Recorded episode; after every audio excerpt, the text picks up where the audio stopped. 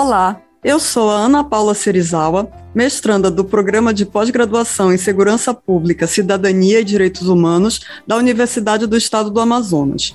Este é o projeto Cultura Cidadã e Direitos Humanos em Escolas, sob a coordenação dos professores Isaura Rodrigues Nascimento e André Machado, que realizou palestras e oficinas em escolas na cidade de Manaus. Este trabalho contou com o apoio e participação do Projeto Humana e do setor psicossocial do Tribunal de Justiça do Amazonas.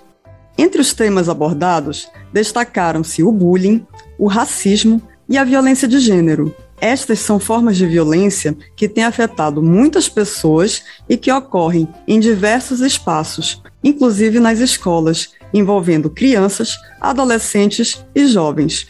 Este podcast é um dos resultados do projeto. Convidamos você a ouvi-lo e compartilhá-lo. Esse episódio trata sobre racismo. Nele, contamos com a colaboração da Márcia Cristina Rodrigues Silva, doutoranda do Programa de Pós-Graduação em Ciências do Ambiente e Sustentabilidade na Amazônia, da UFAM, e da Caroline de Andrade Porto, que é mestre em Segurança Pública, Cidadania e Direitos Humanos e doutoranda em Antropologia Social na UFAM.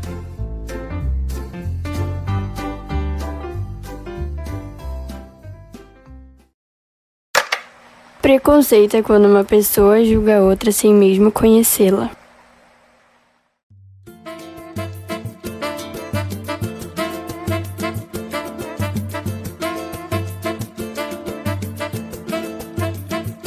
Oi, gente, eu sou a Caroline Porto, falando uma citação do Baba Hendrix. A intolerância religiosa faz pastores chutarem santa, mas o racismo religioso mata. Ele nos mata.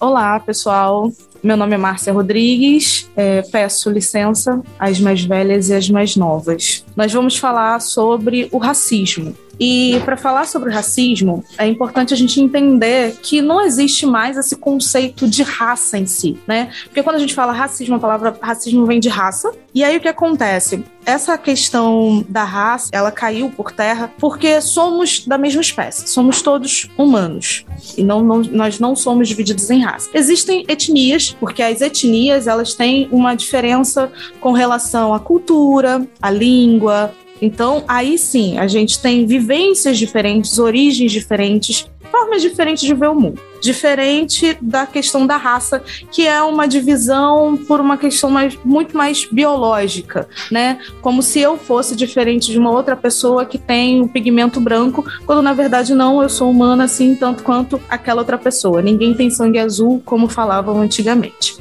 E aí, o que acontece? É, no Brasil, a gente sabe que houve o processo de escravização das pessoas pretas, não só das pessoas pretas, das pessoas indígenas também. Só que eu tenho uma, uma amiga, que é a Núbia, que ela é uma indígena, né? E ela fala uma coisa que eu acho muito forte, que é a carne mais barata do mercado, que é uma, uma música da Elza Soares, tá, pessoal?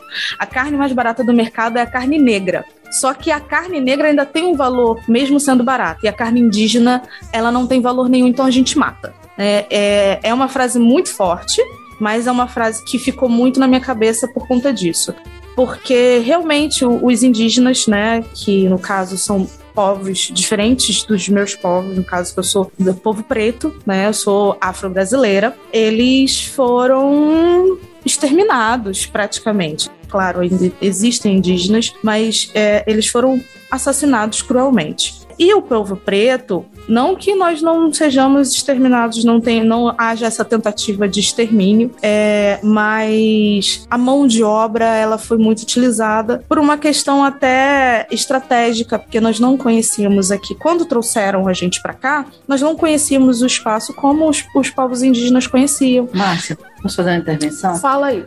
E também já cai aí no racismo, né? É, a, a, os negros, eles tinham tecnologias de engenharia, de plantação. Então, eles também foram bem utilizados aqui como escravizados por conta desse conhecimento que é apagado Sim. e que é uma marca do racismo Sim. também. E não só, muito legal você falar isso, porque tem um livro que eu tô lendo agora, que eu tô me apaixonando. Eu falei pro meu namorado que eu vou trair ele com, com um autor. Mentira, não vou não, tá? Calma, amor. É, é o Harari, que ele fez o, o, livro Sapiens, né? E aí ele fala uma coisa que eu nunca tinha me atentado, né? Porque o meu namorado até, coincidentemente, ele é haitiano e ele fala sobre o Brasil e Haiti nesse, nesse trecho, que ele fala que também foi muito lucrativo para as pessoas brancas, né, para a branquitude, ter como mão de obra as pessoas pretas, porque também as pessoas pretas elas tinham mais imunidade contra certas doenças. Então elas sabiam que era um objeto, porque a gente era objetificado,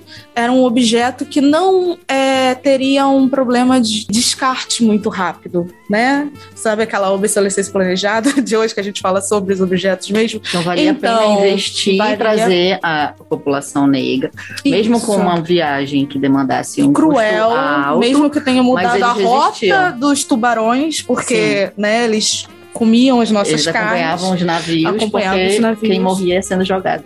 Exatamente. Pelo, pelo caminho, pelo mar, Isso. pelo oceano. Então eu achei essa, essa, essa fala dele muito bacana no livro. Por isso que eu tô me apaixonando por ele, sabe? Está ali num flerte. E trouxeram a gente para cá. E como é que fizeram a gente acreditar neles? Porque isso também foi muito cruel. Porque, assim, até hoje, muitos de nós ainda acreditam neles né? E a primeira forma de fazer a gente acreditar neles foi pelo racismo religioso. Por quê? Esse racismo religioso, como é que, como é que foi isso? A igreja, ela precisava de almas, então, ela falou: bora, bora todo mundo, bora pro outro continente, bora pro, pro outro mundo, né? Que chamavam de novo mundo. E aí vieram pra cá.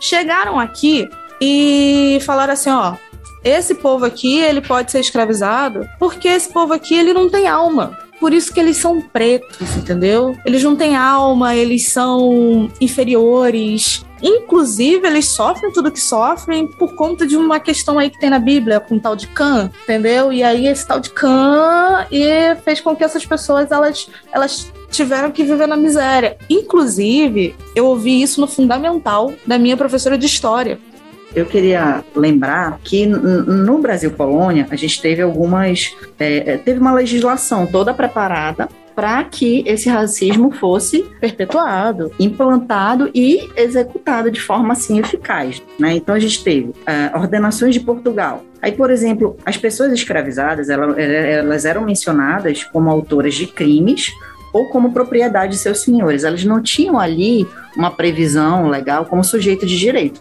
As únicas menções às pessoas escravizadas eram essas duas: propriedade e autora de crime. Uma outra previsão: criminalização da feitiçaria. Aí a gente já chega no racismo religioso, né? E que era punida com a pena de morte, para a gente entender que esse racismo ele vai sendo construído atacando várias bases da cultura afro, né? A gente vai ter o ataque à religião, o ataque à cor da pele, o ataque ao modo de viver e toda a, a sua cultura. É, que na verdade o fato de existir esse olhar sempre do bem e do mal, só existem essas duas, essas duas possibilidades, né? Isso fez com que as pessoas classificassem a gente como pessoas que só conseguissem produzir coisas do mal.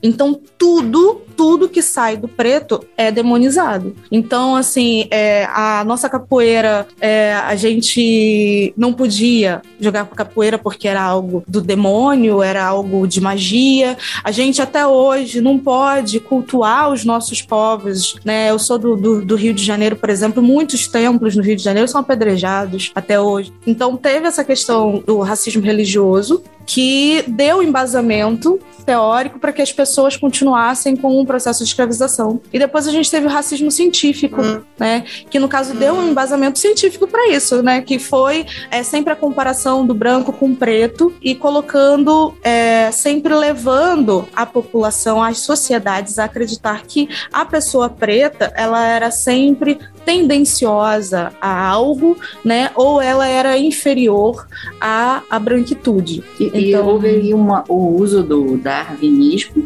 é, de forma sim, diferente do que foi sim. elaborado por Darwin para justificar essa inferioridade da, das populações negras. Sim, né? erroneamente, e até hoje, isso, para a gente entender, por isso que é importante a gente trazer essa, é, pelo menos pontuar, pincelar, porque assim, gente, para falar a verdade, a situação é muito mais profunda do que a gente está falando aqui, a gente está falando superficialmente. É, então, quando a gente pensa hoje no que se passa nas escolas, ou o que se passa, por exemplo, no campo de futebol, é, a gente tem vários times hoje tendo que ficar na geladeira e ser pensado o que vai ser falado para esses times, para essas torcidas, a partir de alguns posicionamentos de torcida de futebol. Porque não pode ver uma pessoa preta no campo que começa a gritar macaco. Ou joga uma banana. Né? Que traz muito isso dessa questão que você falou, desse erro.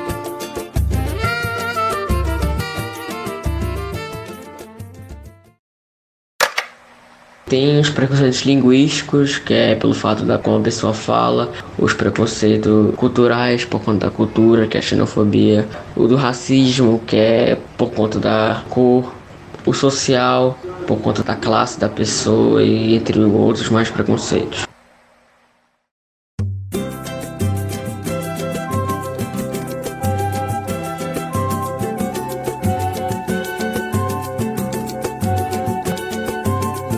Mas na escola, a gente sabe, e aí eu falo a gente geral, porque a escola é um local muito cruel. Escola é um local cruel. É, e então, assim, se você não, não está no padrão do, do, que passa na televisão, ou, porque na minha época eu sou dos anos 90, né? Então era televisão, do que, do que tá na internet, né? Se você não tá nesse padrão, você não serve. Então, primeiro tem isso, né? Você já se despe da sua personalidade, você tem que usar um uniforme, você né? Pra tem ficar que todo usar, mundo exatamente. padronizado. E aí você acaba, às vezes, até se perdendo no que você realmente é, na sua essência, no que você traz da sua família. E pra pessoa preta, é muito cruel. Por quê? Porque, primeiro, que geralmente é, a gente sabe que a maior parte das pessoas que são pobres, elas são pretas. Então a gente já começa partindo desse princípio. Sim, é um recorte de classe. É um recorte, um recorte de classe. de raça, né? Exatamente. E aí, quando, por exemplo, a gente fala numa escola privada,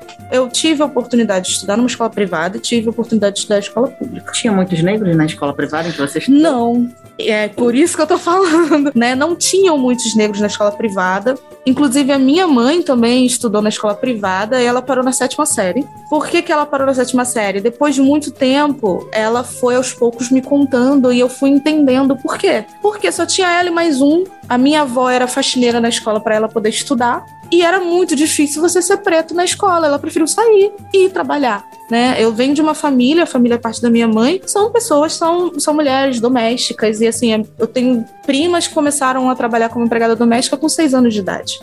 Essa semana a gente viu aí um programa de televisão que a apresentadora branca pegou uma bandeja de cocada. Menina, eu acordei. Menina, eu acordei com isso hoje. Eu falei, cara, a gente não tem um minuto de paz, né? Exato. E aí, então, ela, ao invés de servir logo, já que ela estava com a bandeja, ela foi buscar a única negra que estava na mesa para ela executar a tarefa que se atribui socialmente à mulher negra. E isso é comum.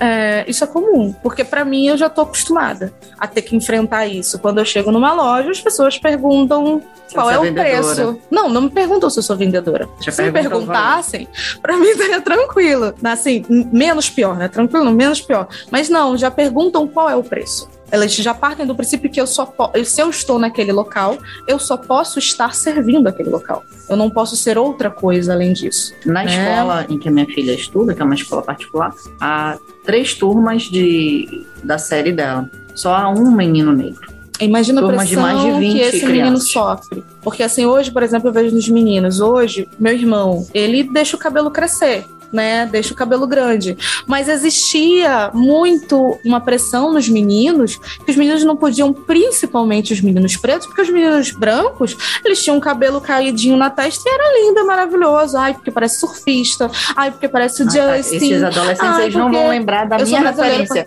que é o He-Man, né? É, O He-Man tinha uma franja. né? Então, então, assim, ai, é lindo, né? Agora, um menino de cabelo grande não dá. Até porque ele não fica liso Um escorrido. menino preto. Ele, menino se ele preto, for não armado. Ele já vai ser alvo de chacota, Sim, vão pegar no sim, cabelo. sim, sim. E esse é um dos pontos que as pessoas, quando tá nesse período, né, de estar tá dentro da escola, né, nesse período escolar da vida, elas sofrem muito. Eu sofri muito, né? É, porque o que acontece? Para mãe preta, hoje em dia, não, porque a gente já vem desconstruindo isso, né? Mas para mãe preta, o fato da menina ir com o cabelo natural para a escola na minha época e antes de mim era um desleixo. A mãe preta que deixava a filha com o cabelo natural, ela era relaxada. Ela não cuidava, ela era porca. Ela era apontada pela sociedade como uma mulher porca. E aí eu, eu vou puxar já pro, pro meu lado, né? A mãe que leva a criança para um, uma religião afro, ela perde até a guarda do, do filho, da é. filha, né? Ao passo que os filhos de judeus, eles realizam uma cirurgia nos bebês, nos meninos, né? No, no catolicismo, no cristianismo, você tem o batismo, que muitas vezes é bem incômodo para um bebê novo, né? É, entre outros rituais, mas a gente não ouve que a mãe perde a guarda, nem mesmo se houver um abuso por parte desse sacerdote cristão, por exemplo. É, realmente perde-se a guarda simplesmente por você ser de uma, uma religião de matriz africana, ou te impedem também de ser. Porque não é só a questão da criança, né? Elas, as pessoas te impedem de ser o que você é, o que você é, entende por certo. Aí a gente já vem né? pro eurocentrismo, né? Impor aquela visão do, do Cristo branco, porque também tem isso, a, a a figura de Cristo ela é colocada como branco dos olhos azuis. Isso. Para representar um homem é, europeu. Né? E, e, também, assim, na, nessa ideia da branquitude, que o pessoal vai falar aqui sobre essa questão de gênero, é, eu ouvi isso de uma irmã, porque assim, eu, eu tenho meus irmãos de sangue, né, que a gente fala, e tem. Minha mãe sempre gostou muito de adolescente, então minha casa, tipo assim, tinha uns 50 adolescentes, uhum. entendeu? Então, é tudo quanto é lado. E aí o que acontece? Eu tenho uma irmã, que eu considero irmã, e ela uma vez ela falou assim para mim: Não, porque eu vou me casar e eu tenho que seguir a religião do meu marido. Isso está dentro da nossa cultura, porque isso faz parte da cultura branca. E qual a religião da branquitude? É o cristianismo. Então, é uma questão também de você ser mulher preta, né? A demonização, porque a gente também a gente tem que olhar. Eu li o livro do da Mata e tem algumas coisas, eu vi uma entrevista também dele que eu achei muito interessante, que ele fala: "O Brasil, ele tem um problema muito grande, por quê? Porque existe uma ramificação de problemas que nunca foram conversadas sobre. Não, não, houve uma, por exemplo, no Haiti houve uma revolução. Então você tem um ponto ali onde tudo terminou e tudo começou. Mas assim, no Brasil, ah, aboliram a escravização. Não que a gente não tenha feito revolução, mas assim, no Brasil, o racismo, ele é tão bem feito, bem estruturado, tão bem né? estruturado, né, que fez com que assim houvessem apagamentos da nossa história, apagamentos direcionados. É, então, os negros, por exemplo, a documentação que comprovava que eles eram escravizados foi queimada. Isso. Então, eles a se adotavam o sobrenome. Não sabe da onde a gente veio. Se adotava o sobrenome do, do, do senhor. Do senhor. Do senhor. Então, assim, eu, Márcia Cristina Rodrigues Silva, tá. Mas você é de qual etnia? Não sei tá. Seu tataravô veio da onde? Até porque quando e vinham, eu, eu, né, eu você dividia as famílias. Isso, e, e, e é, por muitos anos a gente acreditou nisso. E você veio da onde? É, é, você descende de quê? De escravo. E não, peraí, existia uma vida antes disso, né? Eu, é, essa não é a minha origem, mas a gente demorou muito para acordar em grande quantidade porque não é que não existiam povos que não tinham consciência sobre isso. Existiam grupos que existiam consciência sobre isso, existiam grupos que sempre lutaram, tanto que existiam quilombos. Então, assim, a gente se preparou, a gente brigou, a gente sempre lutou. Só que essa estrutura racial que o Brasil tem ela trabalhou muito bem para que fragmentasse a gente o tempo todo e para que nós não fôssemos vistos como os heróis em momentos que nós fomos. Mas isso já leva a gente de volta para essa questão do, do, do, que o Damata ele fala sobre esse, essa ramificação. É como se, sabe aqueles joguinhos de palito? Não sei vocês que são mais jovens, não sei se é, vocês já jogaram palito. Ai, isso diz que eu tô velha. Tem um joguinho tá naquela época de palito, que eu vou explicar mais ou menos. Tu coloca, joga os palitos todos assim no chão, e aí cada um tem que pegar, mas não pode mexer um palito. Porque se mexer o palito, tá fora do jogo. Então, o Brasil, ele é basicamente esse joguinho de palito.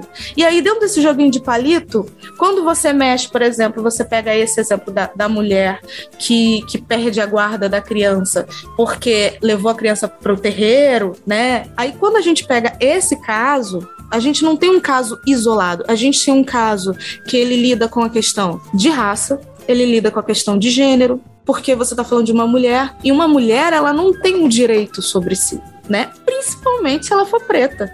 Até porque até pouco tempo a gente nem era mulher. até pouco tempo nem mulher a gente era, né? E para algumas pessoas nós não somos mulheres. Nós somos um pedaço de carne. Nós estamos aqui é adolescente, né? Então não vou falar exatamente com as palavras que eu gostaria de falar. Mas nós somos. Fica aí na, na imaginação de vocês, pedaço de carne, entendeu? É isso que nós somos. Olham pra gente como isso. Eu, por exemplo, eu sou uma mulher preta, eu sempre vi que assim, eu poderia ser. Não que eu não tivesse namorado, tá? Porque eu sou uma pessoa que eu já peguei um pessoal por aí. Mas, mas enfim, não é essa a questão.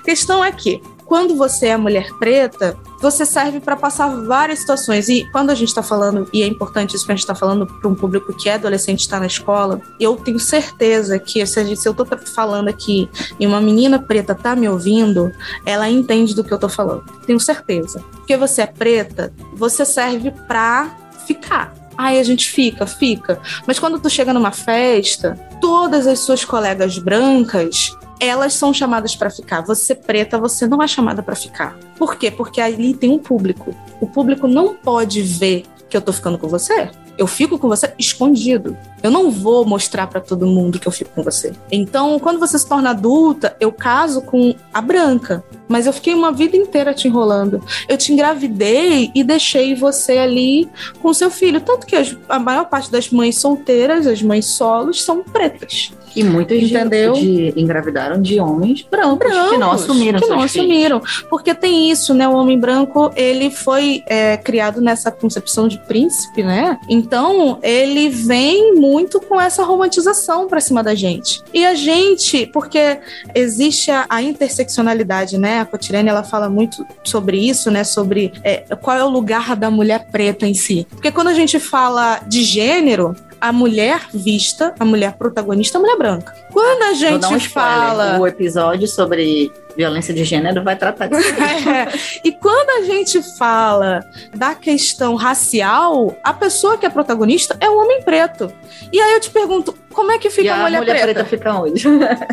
Você tá entendendo? Aí a gente serve por quê? Porque a mulher branca, quando ela vai fazer, não que eu seja contra eu sou feminista, tá, gente? Peraí. Mas o que eu tô falando é, quando vai fazer alguma coisa, alguma atividade, a mulher preta é aquela que carrega tudo, mas ela não tem um papel ali de fala. E aí, na parte do, do homem, né, no caso que, que é o racismo, a mulher preta, ela vai lá, ela dá força, ela faz a comida, ela tá junto, ela constrói junto, ela luta junto. Mas que porque a mulher, porque assim, essa coisa também, tipo, ah, a mulher é um sexo frágil, que ela não pode trabalhar. Isso é um papo pra mulher branca. Pra mulher branca. Que a mulher preta, ela é escravizada. Ela trabalhava do mesmo jeito junto com o homem. Então, assim, quando tem esse protagonismo, o protagonismo é do quê? Do homem preto. Entendeu? Então, assim, quando eu, eu, trago essa, essa fala, eu falo muito agora pra menina, né, pra jovem que tá na escola, é, porque a gente também tá vivendo um momento, e eu acho que também vocês vão se identificar comigo, meninas e meninos também, nesse ponto, que é um momento em que eu chamo de momento do zoológico. Isso, isso eu chamo. Não sei se alguém chama, porque talvez, né? São muitas mentes, então. Mas assim, eu chamo de momento zoológico por quê? Aonde eu chego, eu por eu ser uma mulher preta, por eu ser uma mulher, tô com minha vestimenta ela é de amarração, eu gosto de usar turbante, eu, eu mudo de cabelo igual mudo de roupa, né? Então, é, onde eu chego, chamo, eu chamo atenção. E não por uma questão, não tô falando que eu sou a mulher mais gostosa do mundo, a mais bonita do mundo, nada disso não. Mas o que eu tô falando é, hoje, a pessoa preta, ela tá na moda. É diferente ser protagonista. Ela tá Foi na moda. né? Exatamente, pelo capitalismo. pelo capitalismo.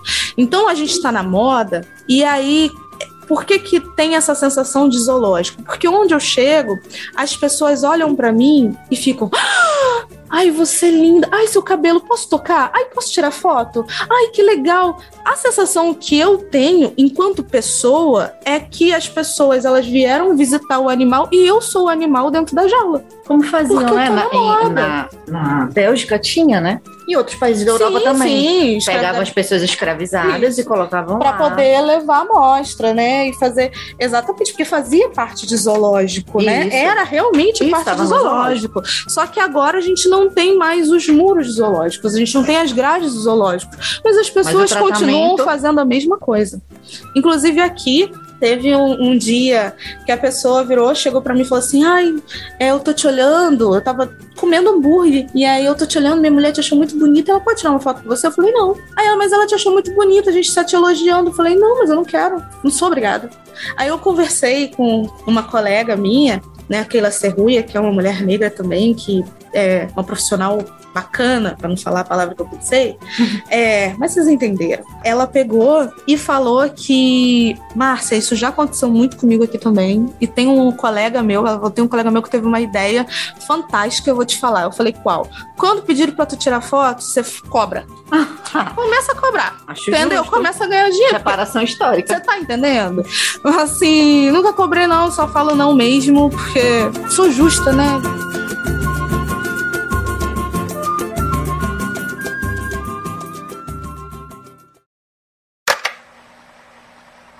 Sim, eu já me senti excluída de algumas situações por causa de conclusões que- precipitadas que as pessoas tiravam sobre mim antes de me conhecer.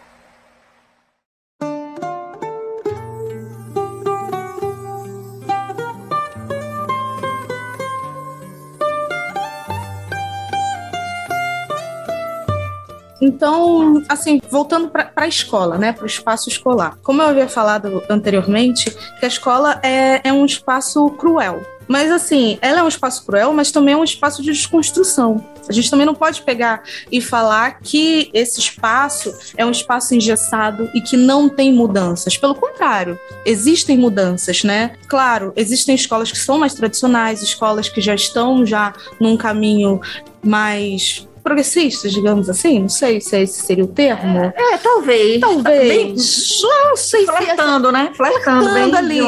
Mas assim, existem formas também de organização da pró- dentro da própria escola que você pode buscar é, uma mudança. Por que, que eu falo isso? Porque assim, eu passei por várias situações, e aí eu falo é, como um testemunho, né? É, porque eu já fui chamada no, no meio, descendo a escada, um colega meu me parou e começou a me chamar de macaca, de ridícula, de feia, porque você fede, porque isso, porque aquilo, dentro da escola, né? Não sei se vocês já viram Todo Mundo Odeia o Cris. Também já passei várias vezes a, a professora me tratando como se eu fosse diferente, ou como se eu não pudesse entender certas coisas. Por quê? Porque eu sou preta, porque, no caso, eu não tinha dinheiro para comprar um, um uniforme novo. E assim, é isso. Esse recorte de classe também leva a gente para outras questões dentro da escola, porque, assim, muitas das vezes os meus coleguinhas tinham dinheiro para comprar. Hoje em dia, nas escolas, tem escolas que não têm mais a Lanchonete, a tem lanchonete. O, o- o lanche fornecido. tem o, for- o lanche fornecido, mas assim, na minha época tinha lanchonete,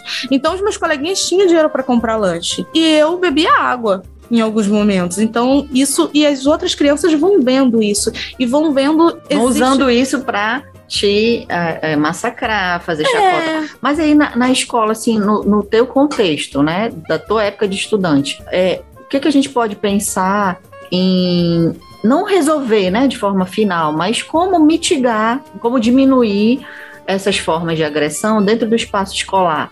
Comunicar nossos pais, comunicar a direção, o que, que a gente pode pensar assim para deixar de, de sugestão para resistir a esse racismo dentro das escolas? primeiro a gente precisa do autoconhecimento. Isso foi roubado da gente. A gente não sabe quem é quem. Por exemplo, é, pra gente que é do movimento preto, algumas pessoas, e eu faço parte dessas pessoas, eu não considero as pessoas pardas. Mas aí quem sou eu, né? Tem, se a pessoa se considera parda, tudo bem.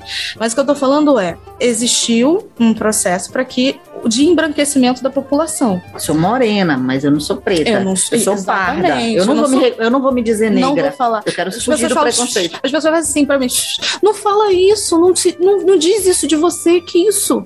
Como se fosse um xingamento. Mas você fala branco tranquilamente, não é um xingamento. O que, que preto é? Que, que negro é?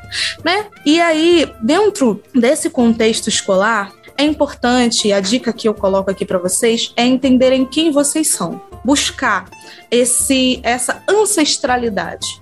E a partir do momento que você busca essa ancestralidade, que você entende quem você é, você entende a grandeza que você tem que você não é qualquer pessoa, que você não saiu do nada, que você não é uma pessoa escrava. Tanto que a gente não fala mais, ah, porque eu fui, a pessoa é escrava. Não, a pessoa foi escravizada. Houve um processo. A pessoa, ela passou por isso, ela não é aquilo, entendeu? É diferente. Então, assim, a partir do momento que você entende quem você é e de onde você veio, porque a gente também não pode falar, existe uma coisa chamada, gente, que depois vocês procuram entender, que é chamada colorismo. Não é porque eu tenho a tonalidade mais escura que, que eu sou preta e a pessoa que tem a tonalidade mais clara não é preta, tá? Porque não é uma questão de cor, tá? É uma questão de ancestralidade. Por isso que eu falo para vocês que é importante vocês entenderem a origem de vocês, quem vocês são, se possível, né? Mas se não for possível também, é, vocês conseguirem falar diretamente com as suas pessoas, no caso com seus familiares, porque nem todo mundo tem pai e mãe, né? Uhum. A gente também tem que pensar nisso. Sim. Mas assim, é, procurar ler ou ouvir. Tem vários canais do YouTube, várias coisas assim que vocês podem estar tá ouvindo para vocês entenderem. Direção assim da escola. Também. Claro é. que às vezes a gente tem que procurar reconhecer uma confiança, né? É. Não são todos que você vai ter confiança de falar um problema desse. Mas a pessoa a, a que tem autoridade ali numa escola seria um coordenador, Sim. uma coordenadora, um diretor, diretora. Bom, o primeiro passo que eu indico é essa questão do autoconhecimento. O segundo passo é o fortalecimento entre vocês.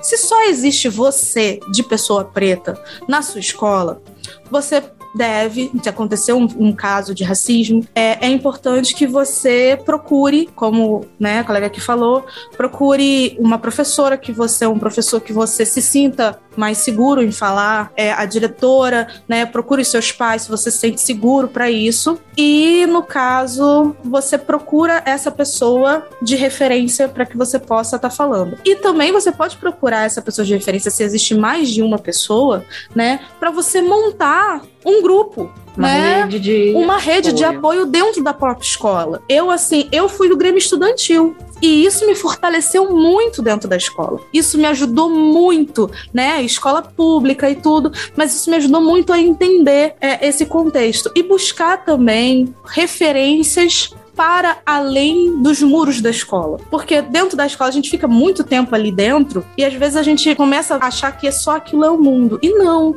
Existem outras pessoas, existem outras referências. Hoje eu posso falar que hoje eu, eu sou atriz, eu já fui modelo, eu sou poetisa, eu sou mestre em, em ciências é, ambientais e sustentabilidade na Amazônia, estou fazendo doutorado. Então, assim, hoje, para muitas pessoas, eu sou referência, mas eu também tive outras referências que me fizeram chegar até aqui, né?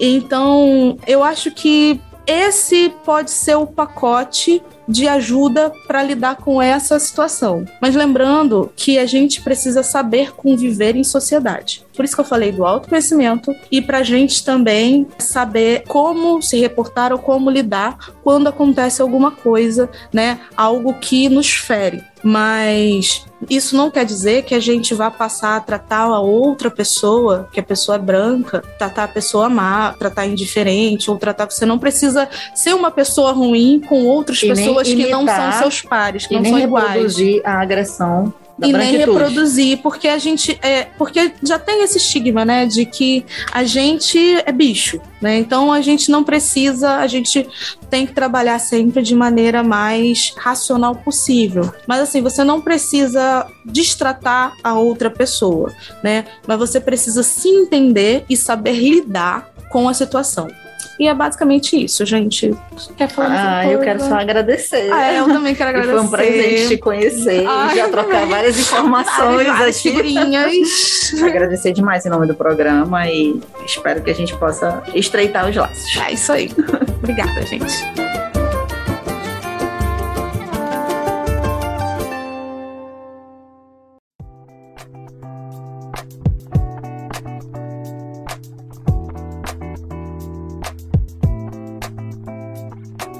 Como ouvimos, o bullying, que significa a intimidação sistemática que ocorre repetidas vezes contra a mesma pessoa, o racismo e a violência contra a mulher, contra homossexuais, transexuais e outros gêneros são comportamentos agressivos e que causam dor e sofrimento físico e psíquico nos alvos, mas que também afetam os próprios autores da violência. Não podemos deixar que isso continue. Vamos entrar no jogo da empatia e do respeito para combatê-los.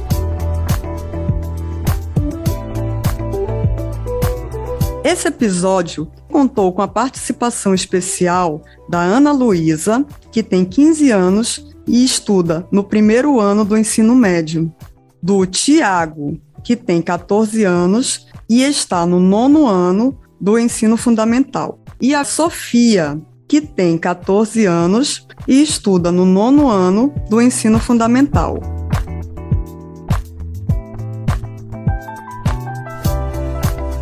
Finalizando, gostaríamos de agradecer o grande apoio da equipe do podcast Falando de Famílias, do Tribunal de Justiça do Amazonas, pela produção e gravação desse podcast. Sob a coordenação da professora Monique Terence, a equipe contou com os trabalhos de Sander Firmo, Lucas Guimarães dos Santos e Adria Lobo.